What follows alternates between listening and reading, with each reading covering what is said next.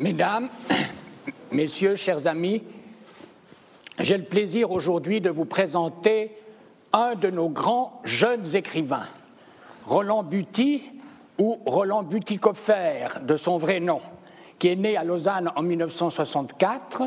Il y a fait des études de lettres, et particulièrement en histoire. Il enseigne actuellement depuis de nombreuses années l'histoire au gymnase du Bunion. Et euh, il a fait, dans le cadre de ses recherches historiques, une thèse remarquée sur la Ligue vaudoise, une extrême droite en Suisse, euh, le refus de la modernité, thèse qui a paru aux éditions Payot en 1996. Parallèlement à cette activité de chercheur, il a également écrit un premier recueil de nouvelles, Les âmes lestées, en 1990, euh, puis euh, un premier roman en 2004, Un nuage sur l'œil, tous publiés d'ailleurs chez l'éditeur Zoé à Genève. Ce roman a obtenu le prix Bibliomédia. Puis en 2007, il a publié un deuxième roman intitulé Luce et Célie en 2011, euh, euh, pardon, Luce et Célie euh, en, en, 2011, et L'amour émietté, et finalement le milieu de l'horizon dont il va être question aujourd'hui. Roland Buty est un auteur couronné. Il a obtenu pour le milieu de l'horizon non seulement le prix de la radio-télévision suisse romande, mais également un de ses premiers prix de la Confédération. Son livre a été traduit en allemand et il m'a dit lui-même, non sans modestie, qu'il avait obtenu un grand succès en Allemagne, peut-être plus même que euh, dans la version française. Nous allons procéder par euh, une petite conversation et je l'invite à s'asseoir. Merci.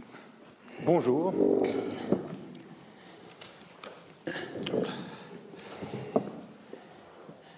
Première question peut-être, vous avez mené une activité sur deux fronts, celle d'un historien et celle d'un romancier.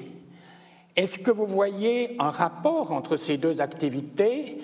Est-ce que vous voyez aussi un rapport entre le choix de votre sujet de thèse et puis euh, la matière même de, vos récits?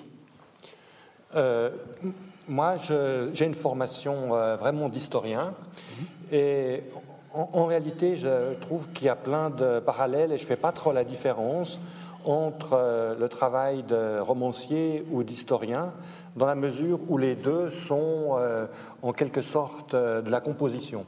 C'est-à-dire qu'on a du matériau, dans l'histoire on a des sources qui forcément sont toujours lacunaires, et le travail de l'historien consiste à essayer de faire parler les sources en les mettant dans un certain ordre, en, essayant de combler euh, les vides.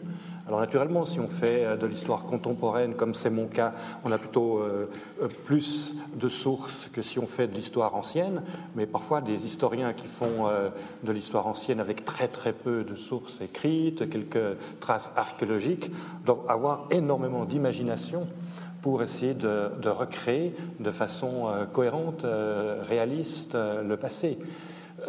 et en réalité, quand on est romancier, on a dans la tête une vague histoire. On doit ensuite, on a des scènes, peut-être en tout cas c'est mon cas dans la tête, des images, et ensuite on compose, on essaye à partir de ces images, ces impressions, ces sentiments, de créer une histoire et un petit monde euh, un petit univers qui se tienne de par lui-même. Euh, et en plus, effectivement, euh, on recrée quelque chose qui est forcément passé, même si un, un, roman contemporain raconte ce qui s'est passé. Et on, crée, en somme, là aussi, avec des images qui existent et qu'on a dans la tête, une, une, composition qui crée euh, quelque chose qui doit se, tenir. Par ailleurs, le livre que j'ai écrit là se passe en 1976. Donc euh, j'ai retrouvé un petit peu euh, le travail d'historien parce que même si c'est pas très ancien, et puis moi, j'avais 12-13 ans, 12 ans à l'époque. Donc j'ai quelques souvenirs de 1976, mais en écrivant, j'ai dû, en somme, faire un petit peu attention de certains détails, enfin des manières de parler, euh, euh, des les marques des voitures, pour que euh, ce soit en 1976. Donc il y a aussi un peu de recréation historique. Alors, est-ce qu'on peut dire que c'est un roman historique si on a 40 ans de recul ou 50 ans de recul Je crois que oui, on, recrée quand même le, le, passé, même si c'est très récent. Et si moi, je suis un, grand lecteur de Walter Scott, et puis, ce qui est, en somme l'inventeur du roman historique. Et les romans historiques qui avaient du succès euh, de Walter Scott, c'était surtout les romans euh, écossais euh, qui se passaient au XVIIIe siècle. Et en fait, si on regarde le recul que le lecteur de Walter Scott avait par rapport aux histoires qu'il pouvait raconter, était de l'ordre de 40-50 ans. Et on explique parfois le succès comme ça, c'était qu'il y avait encore des personnes qui avaient vécu et qui se souvenaient des événements qu'il racontait. Est-ce qu'il y a un rapport entre la matière romanesque de, du milieu de l'horizon et puis euh, votre étude sur la Ligue vaudoise? Euh, a priori, euh, je ne crois pas. Quand euh, j'ai choisi de faire la thèse, c'était parce qu'il semblait que c'était un sujet particulièrement intéressant qui avait été jamais traité, avec l'opportunité d'avoir accès à des archives. Mhm. Notamment, j'avais travaillé dans les archives du mouvement de la Ligue vaudoise. Mhm. ils m'avaient ouvert leurs archives. Et alors, naturellement, la, thématique du livre est liée à, l'irruption de la modernité euh, dans les campagnes. Et justement, le refus de la modernité dans, à la Ligue vaudoise, alors que euh, votre livre montre à quel point la modernité est euh, envahissante dans les campagnes et détruit. Mhm. une autre question, vous avez commencé par écrire des nouvelles. Est-ce que c'était un choix délibéré Je trouve d'ailleurs qu'il y a beaucoup de... Euh, il y a une atmosphère très particulière dans ces nouvelles, surtout dans les âmes lestées, où on sent des personnages qui sont un peu à volo, des personnages qui cherchent leur identité et qui ne la trouvent pas. Euh, c'est un univers assez, sinon tragique, du moins dramatique que celui de vos nouvelles.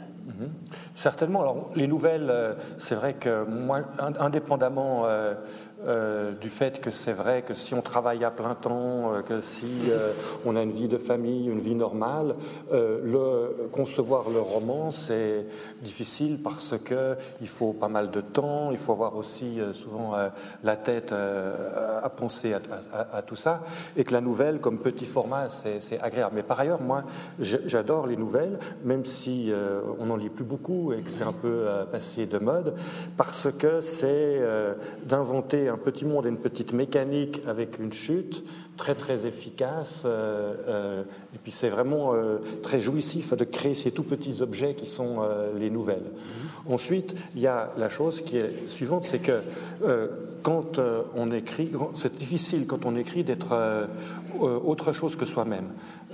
Et en fait, on, des fois, je me dis, mais ce serait bien d'écrire autre chose, faire et puis je me mets à ma table et immanquablement, je fais du buty, si j'ose dire. C'est-à-dire, je suis obligé de faire ce que.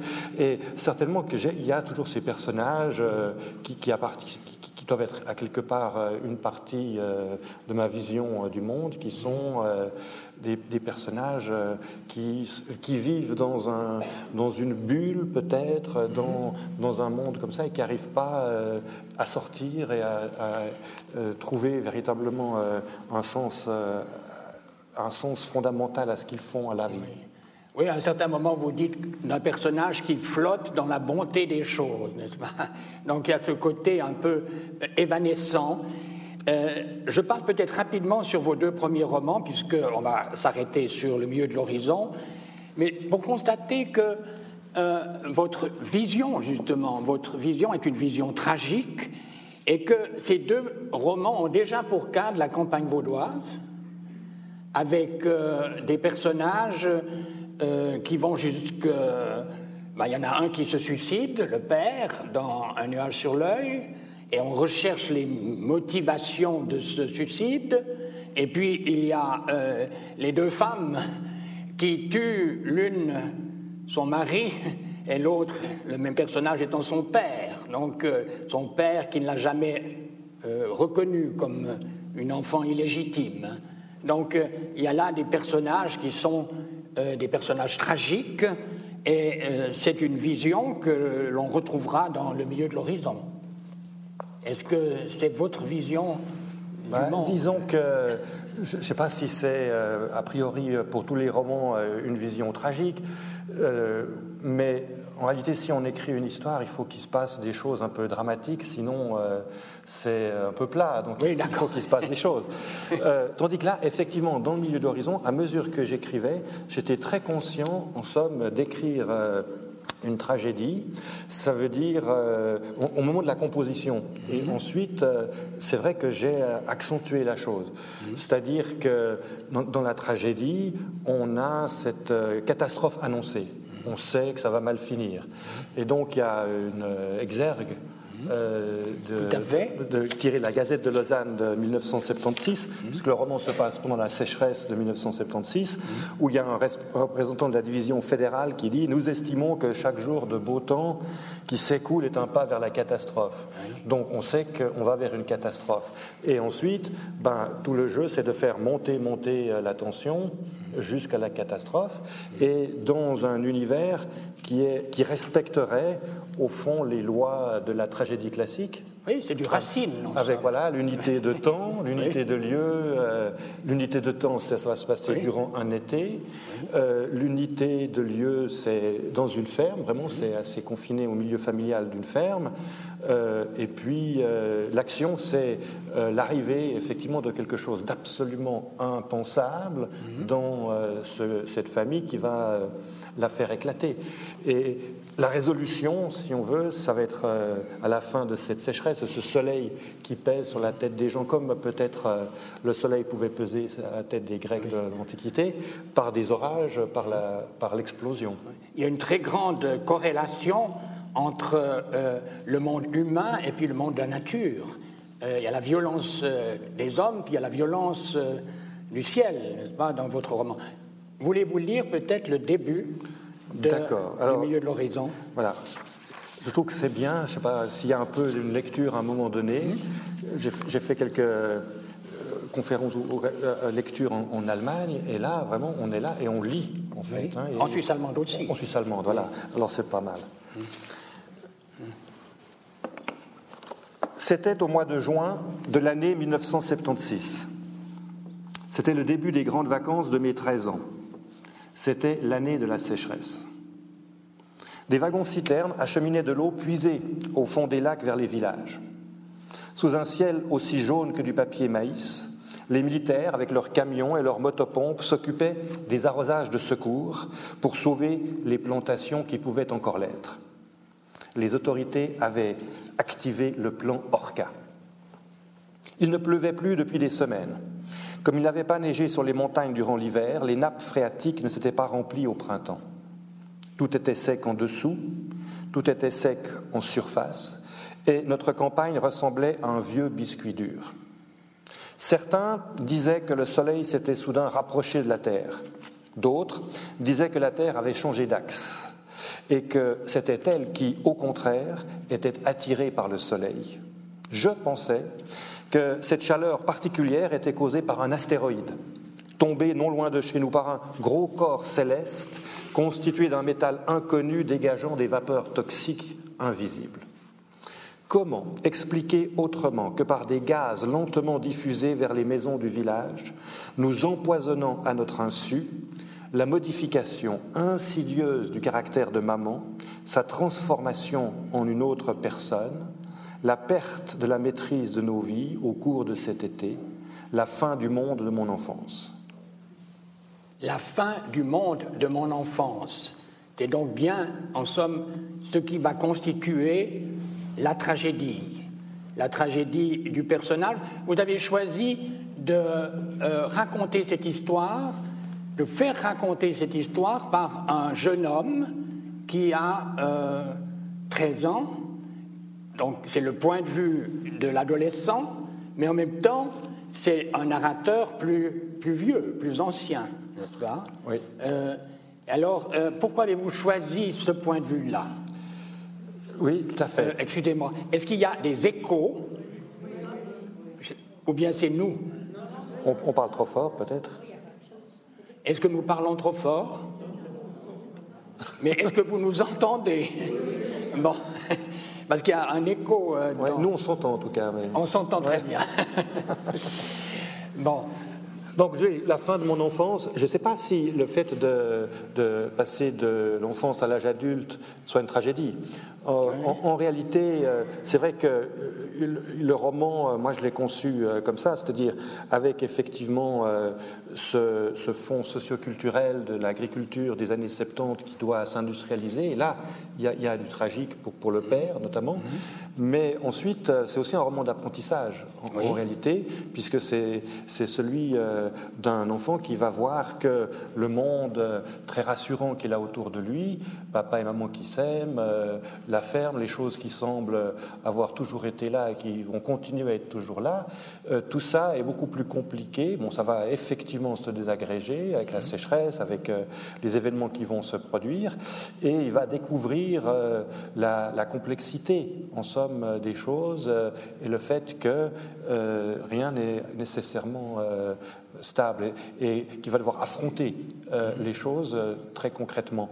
Euh, donc c'est clair que c'est difficile, c'est une tragédie, mais en même temps, ça a quelque chose, je pense, pour lui, dans, dans le roman, d'intéressant. Parce mhm. qu'on passe, voilà, il va, il, va, aussi avoir une initiation, d'une certaine façon, avec une fascination pour le monde qui s'ouvre. Ensuite, en ce qui concerne le, narrateur, c'était la question, euh, c'est clair que euh, quand on, raconte une histoire, on doit choisir le point de vue euh, de l'histoire. Et mon idée, c'était, parce que je me, suis dit, voilà, il n'y a pas eu tellement de romans qui racontent comment un, jeune garçon peut vivre le départ de sa maman qui se découvre une sexualité différente. Hein, c'est le, noyau de l'histoire. Et euh, donc j'avais envie de cette perspective. Ensuite, on a le choix de faire un narrateur vraiment enfant qui, euh, avec une naïveté ou qui ne perçoit pas tout euh, et où le lecteur doit reconstruire un peu les choses. Et puis on aurait la naïveté de l'enfant, voilà, cette vision-là. Et puis voilà, ça, ça ne me satisfaisait pas vraiment. Et du coup, effectivement, on comprend à la fin par l'épilogue c'est la vente de la ferme, que c'est en somme un adulte qui se replace euh, dans euh, la position de l'adolescence, qui raconte cet été-là, et donc qui raconte cet été-là en se replaçant dans l'époque où il était enfant, mais avec une vision d'adulte, ce qui permet, enfin, qui me semblait permettre d'épaissir un petit peu le narrateur, euh, qui déjà, forcément, lorsqu'il raconte l'histoire, donne une interprétation des choses. Et il y a un, être symbolique qui marque les étapes de cette évolution de ce jeune garçon, c'est euh, la colombe. La colombe qu'il recueille, euh, tombée en, quelque sorte euh, devant lui, qui est blessée et qu'il soigne pendant toute la durée quasiment du récit. Et à la fin, lorsque qu'est-ce qu'il advient à la fin de cette colombe? Et pourquoi l'avez-vous tué, en quelque sorte, cette colombe, en tant que romancier? Oui, alors, euh, d'abord, j'ai eu cette idée de la colombe parce qu'un jour, je suis allé chez euh, des amis, on entre au salon, il y a un oiseau qui traverse le salon, et ils avaient effectivement recueilli une colombe amochée, les enfants euh, s'en occupaient, et puis je me suis dit, tiens, ça, une, ça reste dans un coin de la tête. et les colombes, en fait, c'est des animaux domestiques qui vivent pas à l'état sauvage. Et d'ailleurs, un temps, disant dans le roman, hein, dans les 70, on pouvait très bien encore faire des lâchers de colombes, comme ça pour un mariage. Hein. Mm-hmm. On achetait une dizaine de colombes qu'on lâchait dans la nature, ce qui est euh, assez cruel parce qu'elles ont ensuite une espérance de vie euh, dans la nature d'une heure de temps. Hein. Elles sont mm-hmm. blanches, elles ne sont pas faites pour, pour vivre. Alors, j'ai vu ça, c'était il y a deux ans, là, un lâcher de Colombe au Vatican pour le pontificat de, François, au début. Et je ne sais pas si vous avez vu ça, mais on voit les images magnifiques avec le, pape qui tient les colombes. Et puis après, si vous voulez sur Internet voir les images censurées, vous voyez juste après les corbeaux qui vivent tout le, tout le long de, Saint-Pierre, qui, qui, déchiquetent les colombes, pas? Donc ça peut être un mauvais présage. Alors, on n'espère pas que ce soit un mauvais présage pour le pontificat. Mais en réalité, c'est cette idée, c'est qu'au début, euh, quand il recueille cette colombe, eh ben, ça va devenir euh, pour lui comme un petit animal domestique, euh, comme les adolescents peuvent encore à cet âge, est très très attaché à un petit animal, mais euh, dans, le, dans, le, roman, ça fonctionne effectivement comme plutôt un, oiseau de mauvais augure, c'est-à-dire à partir du moment où il y a cette colombe, les choses commencent à, se, détraquer, à, se, déglinguer. Alors, c'est vrai que euh, euh, pour moi, le, fait que la colombe, il s'en débarrasse à la fin, c'est cette double explication. C'est que effectivement, comme euh, adolescent, il, euh, comme, presque encore enfant, ce serait sa part d'enfance, en somme, cette colombe, dans le sens que quand il la recueille, il imagine qu'elle est euh, échappée du chapeau d'un magicien, que peut-être c'était dans un cirque, enfin, c'est tout ce milieu un peu magique de l'enfance. et il s'y attache comme un double narcissique, n'est-ce pas, qui serait un, autre lui-même dans lequel il peut se projeter et qui est encore l'enfance. Et en même temps, comme cet, oiseau de, mauvais augure, quand il, va devenir adulte, euh, dans un moment décisif du livre, et tout d'un coup, ben, euh, par des petits signes, on comprend que cette colombe, elle l'encombre, qu'elle euh, elle n'est plus cet animal qui euh, est le double de lui, qui rassure, ça, l'embête, il la trouve stupide, et puis en même temps il fait le lien avec euh, ce qui se passe, euh, et peut-être que si je m'en débarrasse, on, retrouvera une normalité dans la ferme. Donc effectivement, elle ne s'est pas trop volée parce qu'elle est blessée, il la jette par la fenêtre, mhm. et le, naturellement le premier matou qui passe trouve un, l'attrape parce qu'elles ne savent pas se défendre dans la nature. Votre, votre tragédie, en somme, c'est aussi la tragédie de la campagne. Il y a quelques semaines, nous avons parlé ici même de Gustave Roux, et le dernier ouvrage de Gustave Roux, intitulé Campagne perdue, date de 1972. Et Roux est mort en 77. Et j'ai fait le rapport avec votre euh, récit, puisque votre récit, comme vous l'avez dit, pardon, se déroule en 1976. Et alors, on voit très bien que c'est aussi, de manière plus globale, euh, le, problème du maintien de la paysannerie euh, dans un monde en pleine évolution et qu'on peut parler aussi, à propos de votre livre, de campagne perdue, oui ou non? Oui et non, naturellement, c'est la, campagne perdue parce que euh, Gus, enfin, le, narrateur, euh, va euh, quitter la ferme, il ne va pas reprendre la ferme qui va être vendue, etc. Mais oui, d'une certaine façon, c'est vrai que mon idée, c'était de, montrer dans les années 70 les tentatives des paysans dans le canton de Vaud, et en Suisse, de changer leur activité en passant à un stade un petit peu industriel, n'est-ce pas? Alors naturellement, moi je ne suis pas fils de paysan, mais la ferme qui dans le livre, elle existe, c'est la, ferme de la famille, mhm. c'est un cousin, euh, et ce, cousin, dans les années 70, euh, ben, s'est lancé dans l'élevage effectivement de poulets. Mhm. Alors l'élevage de poulets, c'est on a un, hangar, une poussinière, on achète 10 euh, 000 petits poussins mhm. et on les fait grossir là-dedans. Trois mois après, il y a l'acheteur d'une grande surface X, n'est-ce pas plutôt là une grande surface M, euh, qui vient et puis euh, qui achète euh, le lot suivant comment ils ont grossi, etc. Et, d'ailleurs, encore aujourd'hui, en 2015, c'est son activité principale dans, la ferme.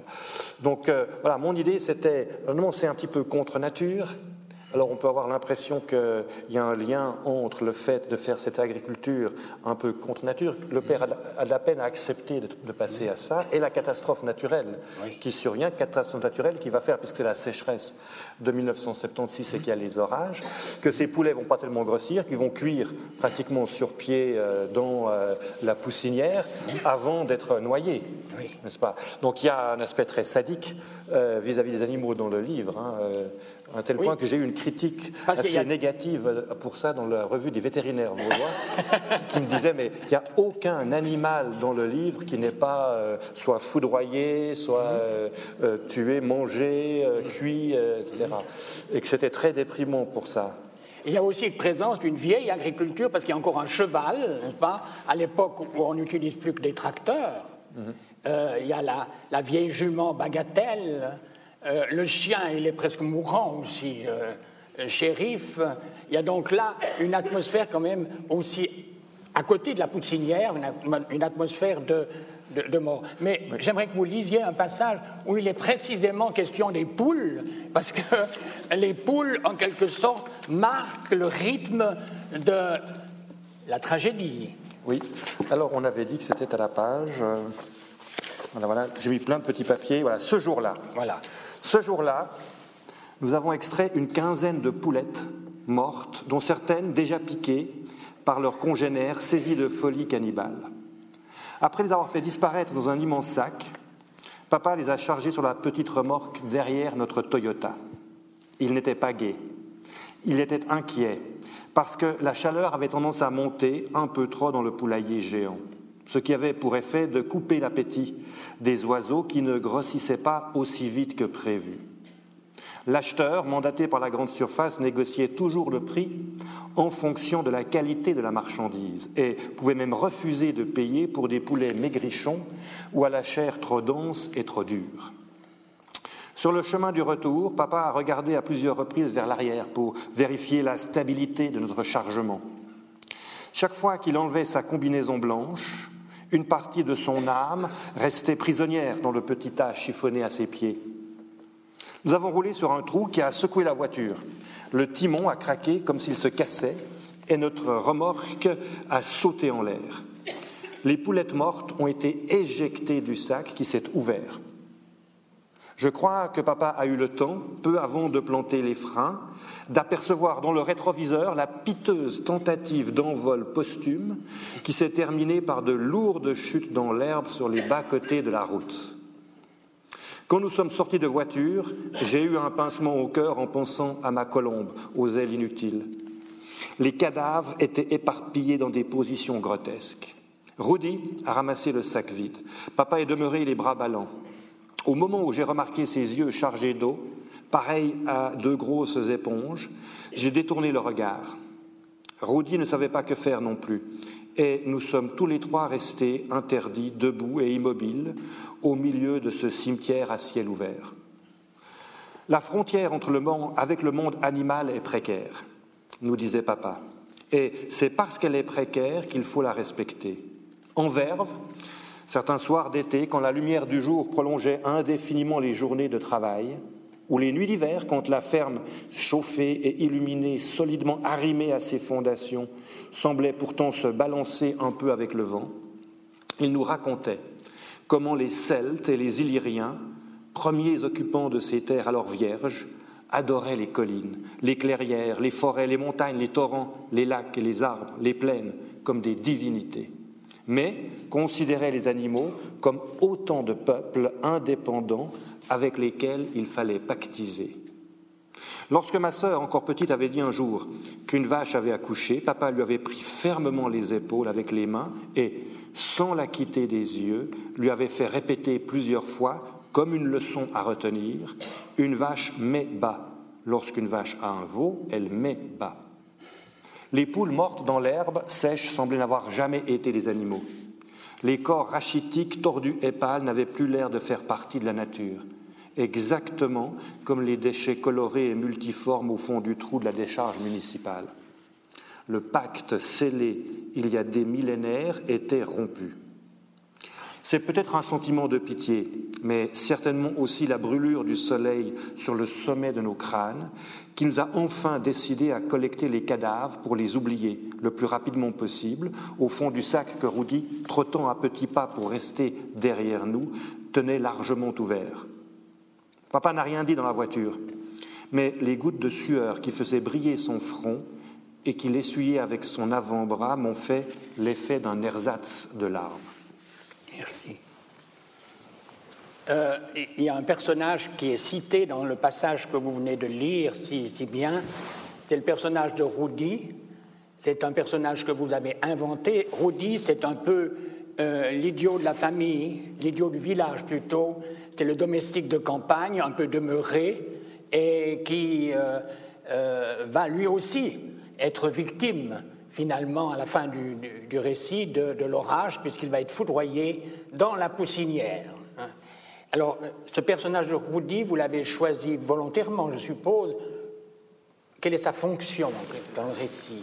Ah, je sais, oui, il y a peut-être une fonction, effectivement, mais le fait est que quand euh, moi j'allais enfant euh, passer parfois des dimanches à la ferme, mhm. chez ce cousin, euh, il y avait un, valet, un garçon de ferme, euh, on, disait à l'époque mongolien. Enfin, mm. Alors là, c'est le syndrome de Down. Donc c'était vraiment un, mongolien, si on veut, on disait comme ça, et euh, qui travaillait avec mon cousin. Il s'appelait Rudo le, celui que j'ai connu, et abréviation de Rodolphe. Et euh, euh, ma mère disait, mais enfin, faites attention, n'allez pas. Enfin, il peut des fois avoir des réactions étranges, ce qui nous le rendait naturellement à mon frère et moi encore plus intéressant. Et effectivement, il, était capable de faire mécaniquement des gestes quotidiens, répétitifs dans la ferme, et puis il aidait mon cousin au travail. Et puis, c'est vrai, il avait une vraie souffrance, et ça j'ai repris dans le livre, c'est qu'il, je ne sais pas quel âge il avait, hein, mais euh, il devait peut-être avoir une trentaine d'années, ou même plus, et euh, il, souffrait de, voir qu'autour de lui, tout le monde vivait en couple, euh, sauf lui. Et puis il venait vers nous, puis il disait, ah, tu, sais, un jour j'aurai une femme. Euh, il répétait ça tout le temps. Et donc j'ai remis dans le livre, quand euh, il y a l'événement euh, de l'arrivée de cette femme dans la ferme, lui, il est sûr que c'est la Providence qui lui envoie enfin une âme sœur. Précisément l'arrivée de cette femme à la ferme, on, en parlait, puisque c'est le moment où la tragédie, je dirais, je dirais l'acmé de la tragédie, puisque la mère, la mère qui, dans un monde paysan, et euh, celle souvent qui dirige la maison, c'est l'âme de la maison. Euh, la mère tombe amoureuse d'une autre femme et va quitter la ferme pour aller vivre avec euh, cette Cécile. Non sans grande scène, puisque il y a une scène où le mari veut presque tuer cette femme, euh, et le garçon lui-même aussi a une attitude de rejet par rapport à euh, ce, départ de la mère. Hein. Euh, pourquoi avez-vous choisi cette, cette acmé de la tragédie? Ben, là aussi, c'est très étrange euh, quand on écrit parce qu'on n'a pas euh, une idée précise au départ de l'histoire qu'on va raconter. Les choses euh, viennent comme ça, petit à petit.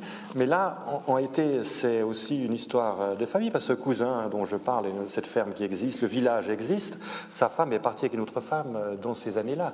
Et naturellement, que ça a fait un petit peu parler dans la famille, et, du coup, je trouvais intéressant parce que l'idée, c'était de trouver le, facteur qui allait euh, déclencher en, réalité tout, euh, l'éclatement de, cette famille. Mmh. Alors ça aurait pu être le, bel ouvrier euh, à l'époque italien, qui vient, etc. Ou, mais là, ça, rendait effectivement encore quelque chose d'un peu plus, qui, me permettait d'avoir voilà, quelque chose d'assez romanesque du, du début à la fin, parce qu'on comprend bien que cette femme, la mère, elle n'est pas tout à fait à l'aise, n'est-ce pas, euh, dans, la ferme. Elle a des, allergies euh, respiratoires. alors là, je me suis un petit peu renseigné. Naturellement, on n'est pas historien comme ça pour rien. Je me suis renseigné et j'ai lu quelques études sur, sur, ces femmes qui découvrent leur vraie nature et leur vraie sexualité euh, tardivement, des études médicales. Et euh, dans des, certaines études, on, constatait qu'elles manifestaient, elles somatisaient cette impossibilité de vivre leur vraie nature par les maladies respiratoires, de l'asthme ou des choses comme ça, et que c'est seulement où, euh, parce que l'air est irrespirable pour elle. Alors là, dans la ferme, elle se dit, ouais, c'est les poussières, c'est parce qu'elle n'est pas fille de paysan, plus c'est des poussières, etc., les poils du chat, et en réalité, il y aura une scène effectivement d'initiation dans, le, dans le livre où elle va se baigner dans ce qui reste d'eau de, la rivière avec euh, Cécile, cette femme, et quand elle en sort, ben, elle est lavée de ça. Et euh, le, narrateur dit Tiens, mais c'est drôle, maman n'a plus euh, les petites ailes du nez rouge à force de se moucher, elle a été voilà, nettoyée de l'intérieur. Oui, c'est une scène d'ailleurs remarquable. en même temps, c'est une scène terrible parce qu'elle est vue dans la perspective du garçon qui voit ces deux femmes, en quelque sorte, se baigner et, en somme, faire l'amour dans la rivière. Donc il y a là une, sorte de, violence euh, qui, oui, qui, est tout à fait euh, dans la perspective tragique que vous avez définie. Mais c'est drôle parce que euh, il me semble que c'est vous qui pensez qu'elles font l'amour, parce que. alors peut-être que j'ai l'esprit mal tourné. Non, non, mais alors c'est, quand on, on, écrit, on essaie de suggérer les choses. Alors peut-être effectivement, moi je pensais que c'était un, un bain assez chaste, mais bon. Restons peut-être discrets, n'est-ce pas L'imagination des Mais je pense que c'est une chose qu'on a, auquel, euh, avec l'expérience, on devient peut-être un petit peu moins, mais moins mauvais comme romancier. Il faut dire qu'Amélie Nothomb ne se serait pas privée d'en faire une scène. Voilà, il n'y a pas ça. Un peu, y a pas ça. Un, scandaleuse. Non, il n'y a pas ça. a pas ça. Non, c'est très discret. D'autant plus que c'est vu par le garçon. Et que le garçon ne sait pas très bien ce qui se passe. C'est-à-dire qu'au moment où peut-être il va comprendre ce qui éventuellement pourrait se passer, il part. Oui. Il part avant. Il part. Il part parce qu'il ne veut pas voir ça. Oui. Alors on ne sait pas si ça a lieu ou pas, mais il part parce que. C'est l'habileté du romancier, n'est-ce pas? Et en, plus, et en plus, il n'est il est pas seul, il est avec une fille. Il est avec Mado. Il est avec une, fille euh, avec laquelle il entretient une relation euh, un, peu euh, étrange, parce que c'est une fille un petit peu simple du village.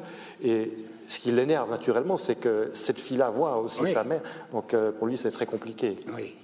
Et d'ailleurs, il y a euh, par la suite, naturellement, euh, dans le village, des ragots hein, et des scènes. Il y a une scène violente où le père est aux prises avec ses voisins qui se moquent de lui et qui se moquent de, de son cocuage peu, peu banal.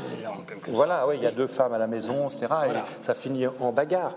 Alors ça, je, sais que ce n'était pas le cas, par exemple, euh, euh, pour, pour euh, mon cousin, et, où en fait, là c'est aussi parce qu'il fallait faire comme romancier un peu de l'action, hein. mais en, en, réalité ça s'était passé. Moi je trouve que dans ces années-là, il y avait une certaine pudeur, on ne parlait pas facilement de la sexualité ou de ces choses-là. Une pudeur ou une saine hypocrisie. Ou une saine hypocrisie, effectivement. Euh, je sais, par exemple, dans le village où je suis, parce que j'habite euh, sur, les Hauts de Lausanne, là, il y avait pendant des années euh, deux sœurs qui, vivaient dans une maison, puis elles descendaient au marché avec leur voiture, etc. Et c'est seulement quand elles sont décédées, à quelques mois d'intervalle, qu'en discutant avec quelqu'un du village, on m'a dit, mais enfin, c'était pas des sœurs. Euh, et du coup, il y avait cette, cette manière peut-être. Euh, voilà, ça, c'est des choses de l'intime, il faut, euh, faut pas en parler. Et donc, ça passait aussi. alors, bon, c'est douloureux si votre femme vous quitte et si la ferme, ça, mais c'était pas, le problème n'était pas aussi, aussi incroyable qu'on puisse l'imaginer. D'accord. vous avez vu tout à l'heure dans le, le texte que vous avez lu, il est question en quelque sorte des des rapports, des limites entre la nature et la culture, entre euh, on ne peut pas dire qu'une vache accouche, on doit dire qu'elle met bas, n'est-ce pas, mm-hmm. selon le père. Il y a là cette volonté quand même de séparer nettement les deux règnes, le règne humain et le règne animal. Et il y a peut-être une, une, une, sorte de, de oui, les Grecs appelaient ça l'ubris, n'est-ce pas? De vouloir, euh, avec cette énorme poussinière, faire de l'argent, et puis finalement, tout, tout est balayé par euh, la sécheresse, puis l'orage. Alors, je vous demande peut-être de lire un, un, troisième passage où tous les personnages, en quelque sorte, de, du récit sont présents. Oui, tout à fait.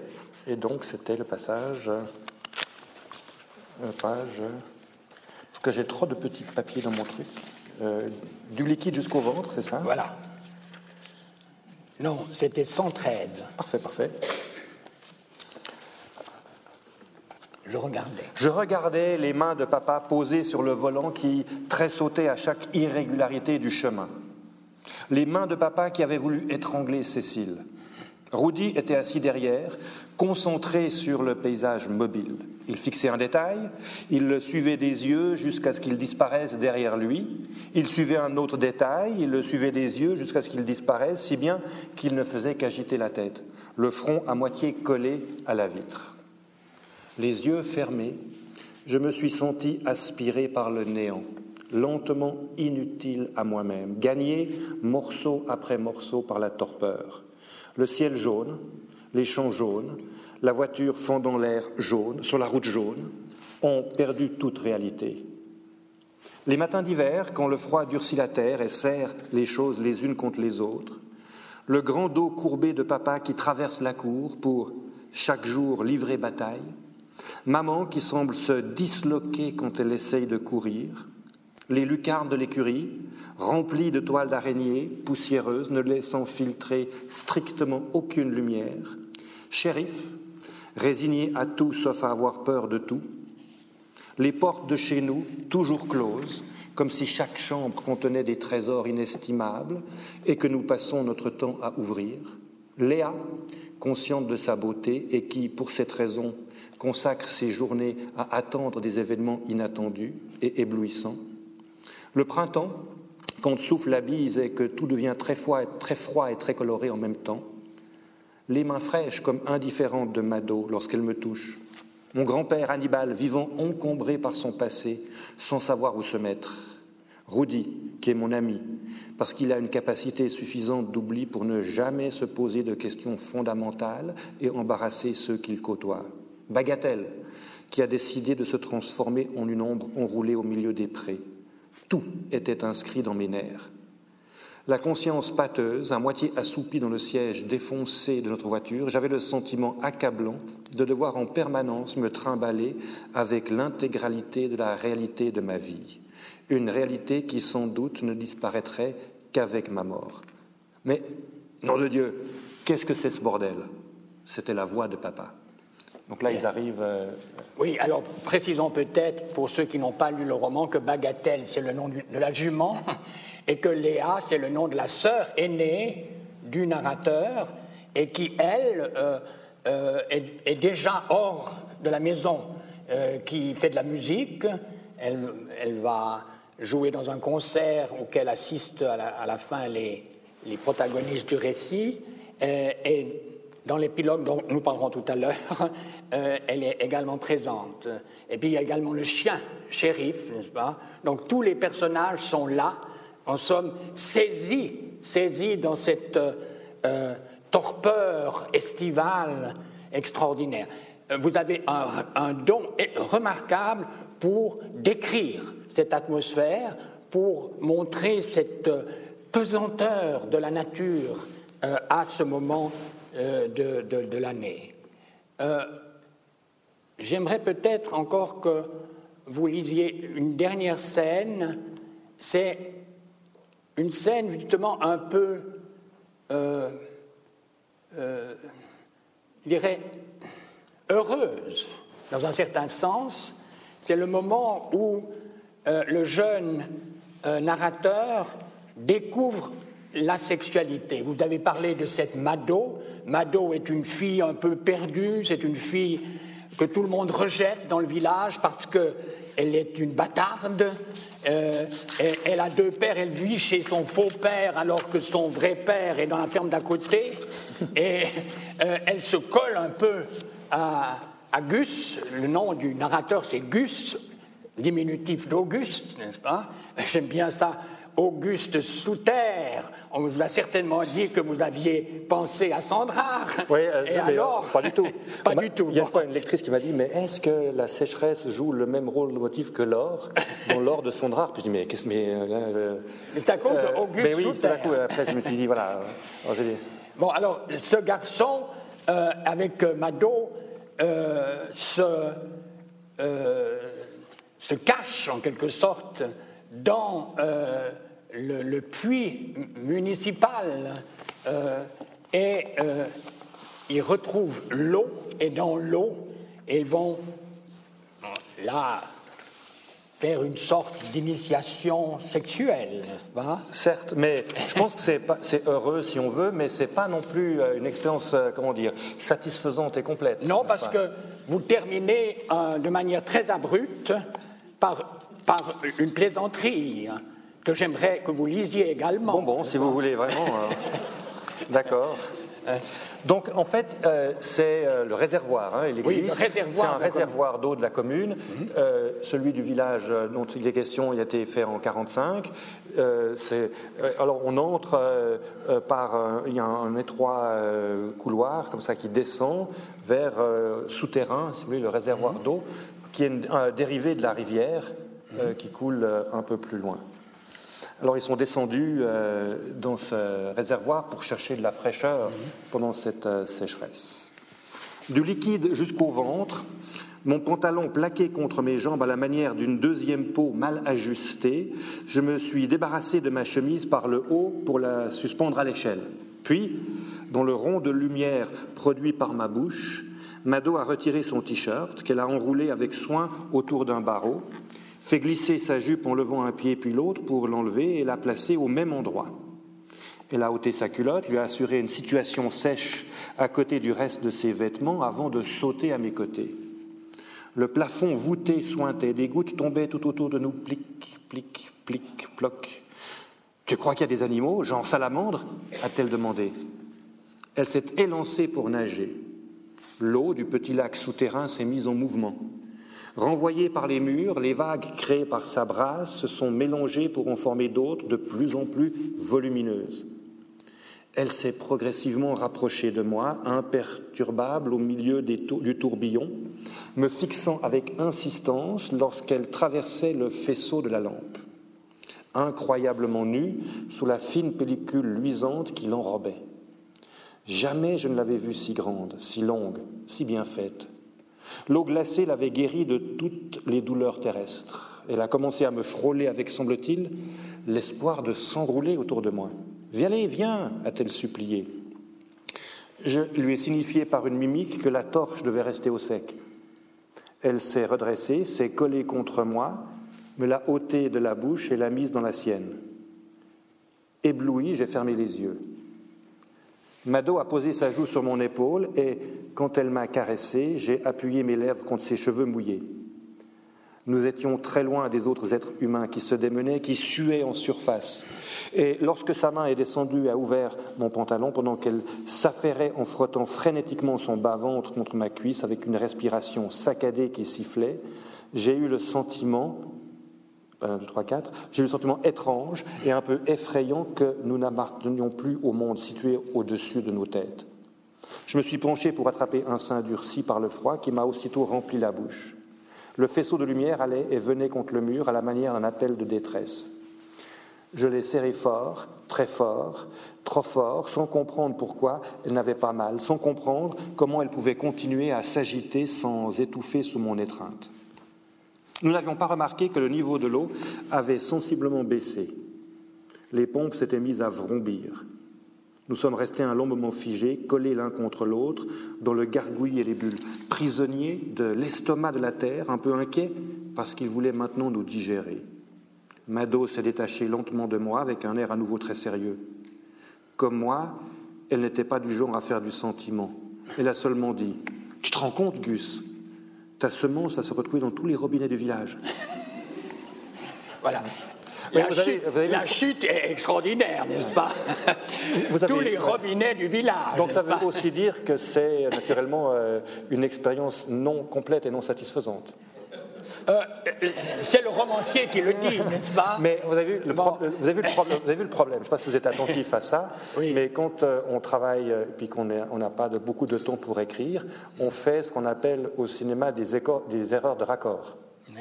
Donc là, il enlève son pantalon, puis ensuite, euh, elle lui descend la braguette de son pantalon 15 lignes plus. Personne ne remarque ça. parce que normalement, c'est pas logique. Et alors, je me suis promis, parce qu'à force de le lire et d'avoir des lecteurs, j'ai comme ça une dizaine, une quinzaine de, fautes de raccord.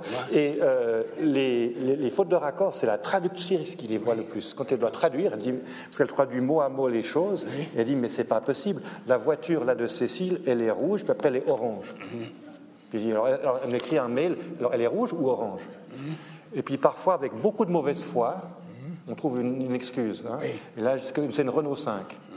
Une Renault 5 rouge. Je ne sais pas si vous vous rappelez, dans les années 70, vous achetiez une Renault 5 rouge, elle était orange. Et après quelques années, elle devenait orange parce que la peinture. Ne, je dis oui, la sécheresse et euh, le soleil. Mais je me suis promis effectivement pour une nouvelle édition, puisque peut-être un, de, de, corriger toutes ces erreurs. Mais ne faites pas comme Ramu qui, à chaque réédition de ses romans, les réécrivait. Non, mais il n'y a pas de risque que je me prenne pour Ramu de toute façon. euh, le roman s'achève comme la tragédie racinienne par un épilogue. Donc, et je crois savoir, vous me l'avez dit, euh, que vous avez écrit l'épilogue avant le début. Donc vous avez commencé par la fin. L'épilogue, vous le situez approximativement dans les années 2000, euh, hein, euh, pendant, à l'époque qui correspond à l'écriture du roman, plus ou moins. le narrateur est devenu un adulte, on ne sait pas d'ailleurs très bien ce qu'il fait, mais ça n'a pas d'importance. Léa est mariée avec des enfants, une voiture luxueuse, n'est-ce pas? Elle a réussi dans la vie. Entre guillemets, parce qu'elle n'est pas, violoniste. Elle n'est pas violoniste. Oui, non, justement. Et vous avez choisi pour l'épilogue la vente du bétail et du cheddail de la ferme. Le père est encore là c'est la première scène que je, voulais écrire. C'était ce moment dramatique où on vend euh, le contenu des fermes, euh, où il y a une vente à long camp comme ça, euh, des, fermes qui, qui, cessent leur activité. On ne doit pas dire quelle ferme, mais elles cessent leur activité.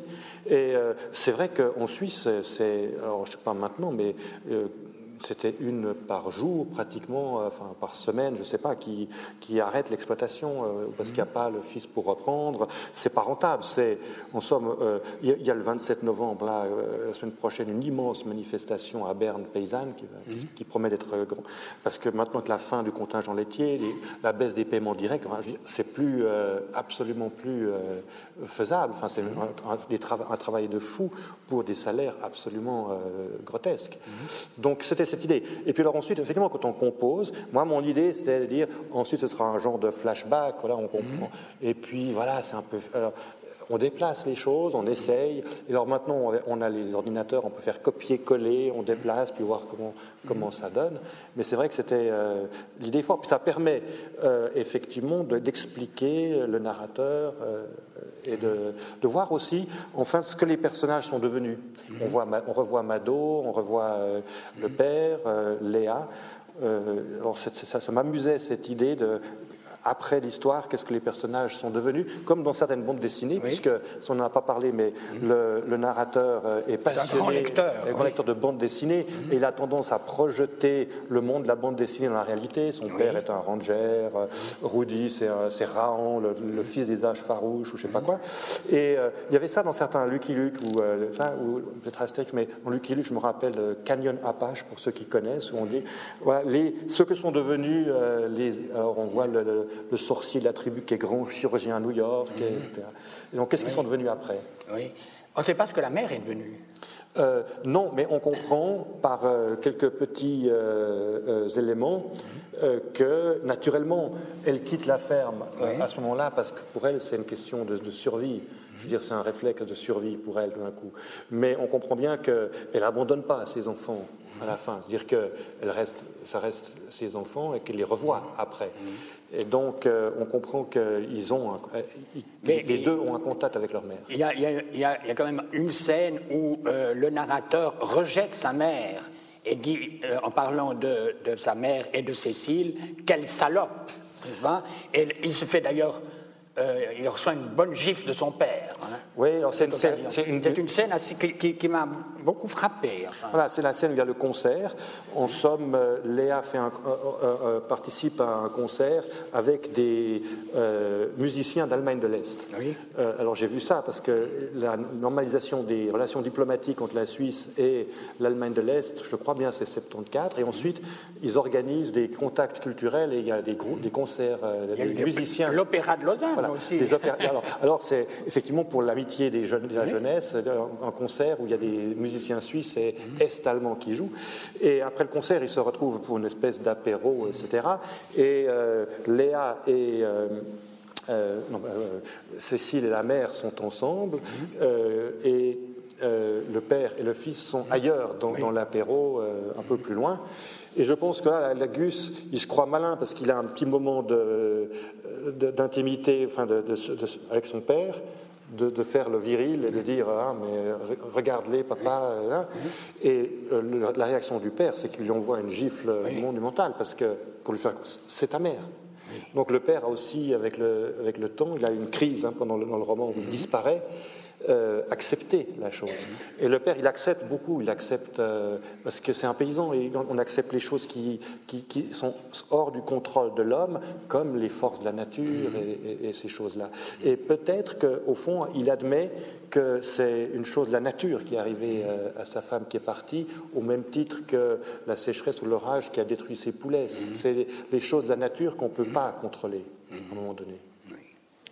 D'ailleurs, tout à la fin du livre, le père n'assiste pas à la vente, il s'est mis à l'écart, dans cet endroit où d'ailleurs, euh, euh, si je me souviens bien, le, la jument bagatelle est morte. Mhm. Euh, et j'aimerais juste, pour, conclure notre discussion, lire les dernières lignes, vous me permettez de lire? Bien sûr, volontiers, oui.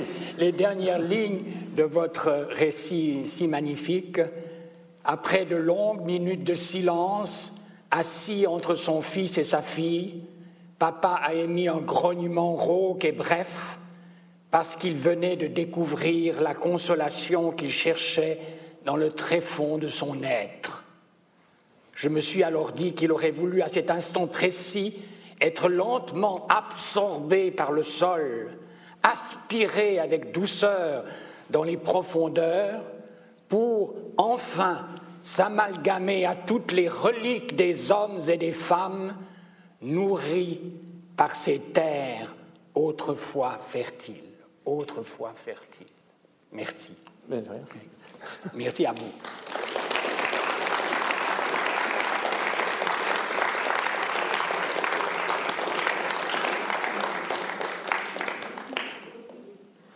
Je pense que Roland Buty est prêt à répondre à toutes vos questions. Presque toutes. Presque toutes. enfin, s'il y a des questions. Claude Palu. Vous êtes romancier, autrement dit conteur d'histoire et prof d'histoire. Est-ce que vous avez une idée de la manière dont vos élèves font le départage? Si je vous pose la question, c'est que je vous connais comme romancier, mais j'aurais bien aimé vous avoir comme prof d'histoire. Ah. Alors, vous pouvez demander peut-être au teneur de micro, qui est un élève que j'ai eu euh, pour l'histoire euh, au gymnase du Bunion, euh, mais je ne veux pas le mettre mal à l'aise. Mais ouais, moi, je crois que, en fait, ce qui fait passer l'histoire auprès des élèves, souvent, c'est quand même l'anecdote. Euh, l'anecdote qui, peut être qui peut être très significative et, résumer une situation euh, complexe. Donc c'est vrai qu'on euh, peut, on peut, avoir un discours très très scientifique en histoire, mais au final, moi je trouve que l'histoire, elle doit être racontée. Et euh, bah, quand euh, j'étais euh, gamin, ça me fait penser les petits verres d'eau, c'était les conférences de Guimain ou de Co, etc., où on raconte. Alors, tout, tout l'art consiste à quand même pas se vautrer complètement dans l'anecdote et de garder quand même un, discours qui, qui, fasse sens. Hein, parce qu'on peut aussi aller dans l'excès de, de, trop raconter aussi l'histoire par la petite, par la lorgnette. Oui. Mais euh, oui, je pense que euh, l'histoire, j'ai toujours conçu comme euh, un réservoir extraordinaire d'histoire avec S. mais il y avait une question. voilà.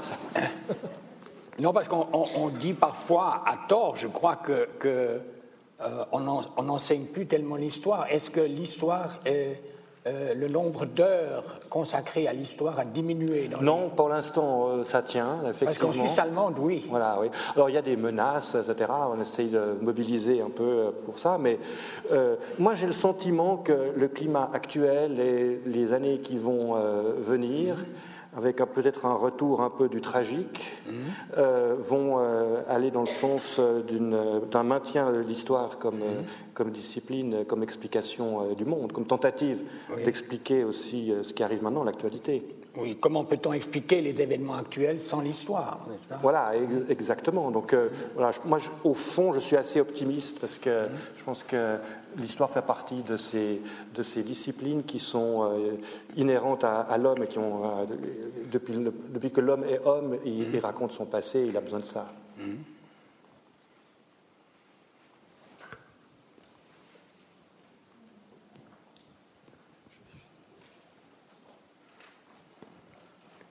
Il y a madame. Ah. Ça, il fait un peu de sport. Hein, oui. Il est jeune. Je vous avais entendu parler à la radio pour expliquer euh, d'où venait le titre du livre. Est-ce que vous voulez bien le répéter, s'il vous plaît? Ah, volontiers. Moi, comme, euh, comme, prof, j'ai l'habitude de répéter, répéter. Hein, donc, pour moi, là, c'est vraiment pas un problème.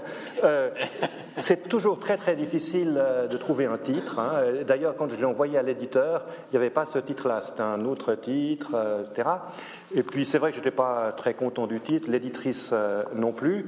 Et du coup, on a réfléchi, parce que le temps que le livre se fasse, on a encore le temps de réfléchir un peu au titre. Et euh, j'en ai envoyé cinq. J'ai dit voilà, il y a cinq titres euh, possibles, etc. Ma bref, puis j'ai mis une petite euh, hiérarchie dans celui que je préfère, le deuxième, troisième, etc. Et c'est celui-là qui s'est imposé.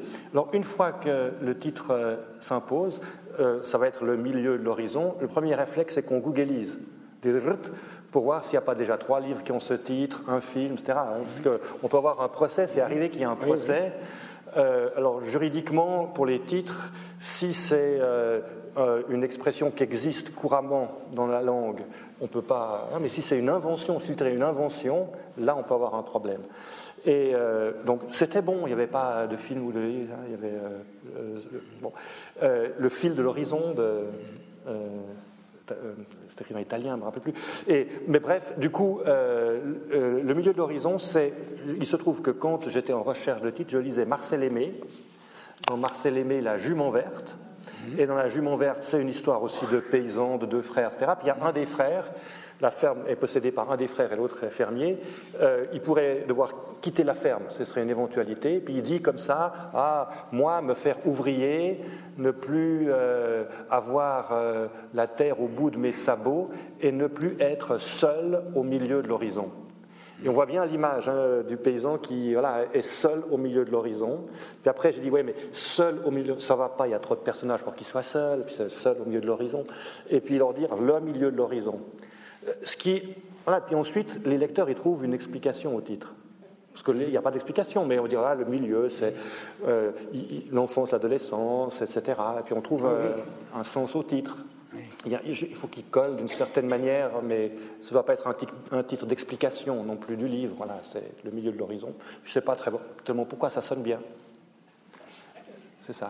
Il est très évocateur parce qu'en même temps, il évoque justement ce que je disais tout à l'heure, la nature, euh, euh, euh, et puis le poids de ce ciel en temps de sécheresse, et puis le, milieu de l'horizon pour le, personnage principal. Oui, parce que l'idée bizarre, le milieu de l'horizon, c'est qu'on est toujours au milieu de l'horizon, oui. c'est nous qui regardons. Donc le point de vue, c'est assez égocentrique. tout à fait.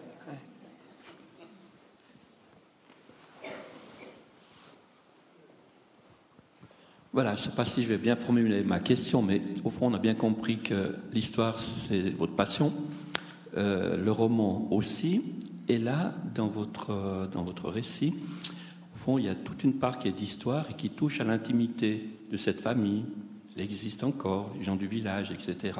Et comment est-ce que vous avez fait la part des choses? Parce que en étant historien, ça veut dire qu'on peut aller très loin pour, euh, remettre en évidence véracité des, lieux, véracité des personnages, et puis d'un autre côté, l'intimité. Au fond, est-ce que les gens du, village ou ceux qui pouvaient être des protagonistes, comment s'ils sont positionnés par rapport à ça? Comment vous mettez-vous à leur place? Alors moi, j'ai aucune idée de comment euh, mon cousin comme ça a réagi euh, par rapport au livre, parce que j'ai pas eu voilà, c'est des cousins éloignés. Mais euh, oui, pour pour répondre plus précisément à la question, je, pense que en, somme, moi, je suis pas un lecteur de romans historiques dans ce qu'on appelle le roman historique, qui essaye voilà, de recréer tout un décor euh, et de faire euh, vrai, et puis d'apprendre, en somme, l'histoire euh, par une, histoire qui, qui, est un prétexte, en fait, à, à mettre du décor et à, à, recréer comme ça une période. Moi, j'aime pas du tout ça. Et donc, quand j'écris, mon seul souci, c'était de pas faire fiche vous voyez, le type qui avec des fiches, puis ah, je vais mettre ça, ça, ça, et puis de faire le malin en essayant d'apprendre quelque chose euh, au lecteur. Donc c'est juste de, trouver euh, l'équilibre entre le minimum de, description qui suggère l'époque. Alors ça peut être la bouteille de Sinalco, ça peut être, euh, je sais pas, des petits trucs d'époque, ça. D'avoir en somme quand même par le, le roman, ben, par exemple cette histoire de paysannerie c'est clair que j'ai essayé de rendre ça quand même un peu plus complexe dans le sens que le père, par exemple, il tient un discours à ses enfants sur la paysannerie suisse qui est le discours un peu mythologique de la paysannerie, des paysans qui sont libres, qui ont, créé la démocratie en Suisse, qui sont euh, euh, euh, tout, ce discours un peu mythique d'une paysannerie qui, en réalité, dans cette vision mythique, et ne change pas. Les fermes qu'on a maintenant, c'est celles d'il y, a mille ans, c'est la même chose, c'est une sorte de figure comme ça éternelle. Il a cette mythologie très suisse de la paysannerie comme fondatrice même de notre identité hein, face à ces Autrichiens urbanisés là, au XVe siècle. Et en, somme, naturellement, il faut s'adapter. Et moi, je pense en réalité que s'il y a un discours sur euh, l'industrialisation, les changements de la campagne dans ces années-là, euh, c'est clair que la campagne, si on est dedans, si on la vit, c'est pas du tout un monde immobile c'est un monde en perpétuelle mutation. Et puis, si on fait l'histoire de la paysannerie au XXe siècle, on va voir que avant la guerre, ils sont confrontés à la mécanisation. Ensuite, la deuxième guerre mondiale, c'est toute une autre problématique qui va être le rôle de l'État. Ensuite, dans les années 50-60, c'est la production de masse parce que la population augmente, donc il faut passer à industriel. Aujourd'hui, naturellement, c'est plus le cas. On, croule au fond sous la production et il s'agit de faire du bio ou faire euh, euh, des choses de niche. Donc, il y a une perpétuelle invention et adaptation de l'agriculture. Ce n'est pas du tout le récit du monde immobile. Moi, je suis assez frappé si on va en voiture depuis euh, euh, Lausanne jusqu'à Berne, comme ça, et on regarde ce qu'il y a dans les champs mais on, voit, il y a des lamas, des autruches, euh, à quelque part, on voit, il y a des, des, cerfs ou des biches, je pense que c'est pour un, des, des daims. Euh, ensuite, on peut voir, si c'est des vaches, par hasard, c'est des vaches écossaises. Ou, euh, donc, en, réalité, voilà, ou du bison, ça va. et en réalité, on s'adapte. La dinde, mais là, donc c'est très exotique, mais on s'adapte à faire des produits qui qu'on va vendre plus cher, puisque il faut s'adapter à une clientèle un peu exigeante. Ah. Donc, euh, euh, donc c'est vrai que plutôt de, faire un roman historique avec plein d'éléments, c'est de suggérer les choses dans, dans, une grande évolution avec des, petites annotations. Par exemple, c'est vrai qu'il y a dans ce village, il y a un monument qui commémore le remaniement parcellaire. Donc ils ont fait un monument pour, pour euh, euh, Puis on regarde la date du remaniement parcellaire et c'est en 42 ou en 43. Donc euh, on imagine, alors je mets ça parce que ça, on imagine l'Europe à feu et à sang, on se passe des territoires, on, conquiert des territoires, et puis là ils s'arrangent entre eux pour s'échanger des champs pour que ce soit plus rationnel. Et puis ils font un monument commémoratif au remaniement parcellaire. Enfin, donc voilà, ces petites choses qui peuvent suggérer, vous voyez, une, une situation historique, une ambiance de la Suisse de ces années-là plutôt qu'un discours. Euh, à, ce propos, est-ce que vous avez vérifié 42-43 pour le remaniement parcellaire? Parce que moi qui viens de la campagne vaudoise, le remaniement parcellaire est bien postérieur. Hein. Ça date des années 50, euh, 60. Bah, pour ce village-là. Euh, alors c'est un village très avancé. Oui, oui, peut-être. Moi, j'avais vu ça. Oui, alors peut-être maintenant, maintenant, vous me mettez le doute, mais je pense qu'il faudrait y avoir ce monument, effectivement. Il y a un autre élément historique aussi, c'est l'intervention de l'armée mais qui est un peu comique, parce que euh, vous dites d'ailleurs dès le début dans l'Inkipit que l'armée doit apporter de l'eau, n'est-ce pas? Va puiser de l'eau au lac pour, euh, dans des citernes, apporter de l'eau aux cultures. Euh, en l'occurrence, dans le récit, l'armée arrive trop tard, n'est-ce pas?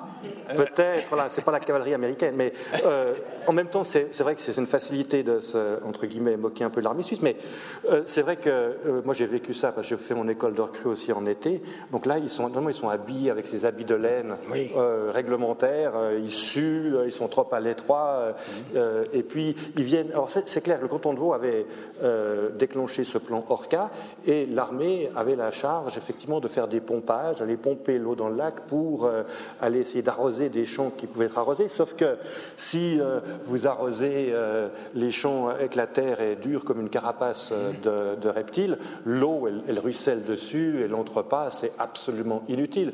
Puis comme ils ont des pompes puissantes, en plus ça couche tout le maïs qui est déjà sec, et puis c'est l'horreur parce que comme ils ont pompé l'eau dans le lac, il y a tous les poissons morts ensuite. mais ça, ça on invente après. Hein. Je ne sais pas comment, où, ils allaient puiser l'eau comme ça. Hein. Mais là, on a eu récemment un peu de sécheresse, et comme l'armée suisse allait prendre de l'eau dans un lac français. Donc, euh, parfois, euh, la, fiction, euh, on peut, il y a des choses incroyables. La réalité dépasse la fiction. On pourrait dire ça. Y a-t-il encore d'autres questions? Bah, Si ce n'est pas le cas, je vous invite à lire Le milieu de l'horizon. Vous aurez un immense plaisir. Merci d'être venu. Merci.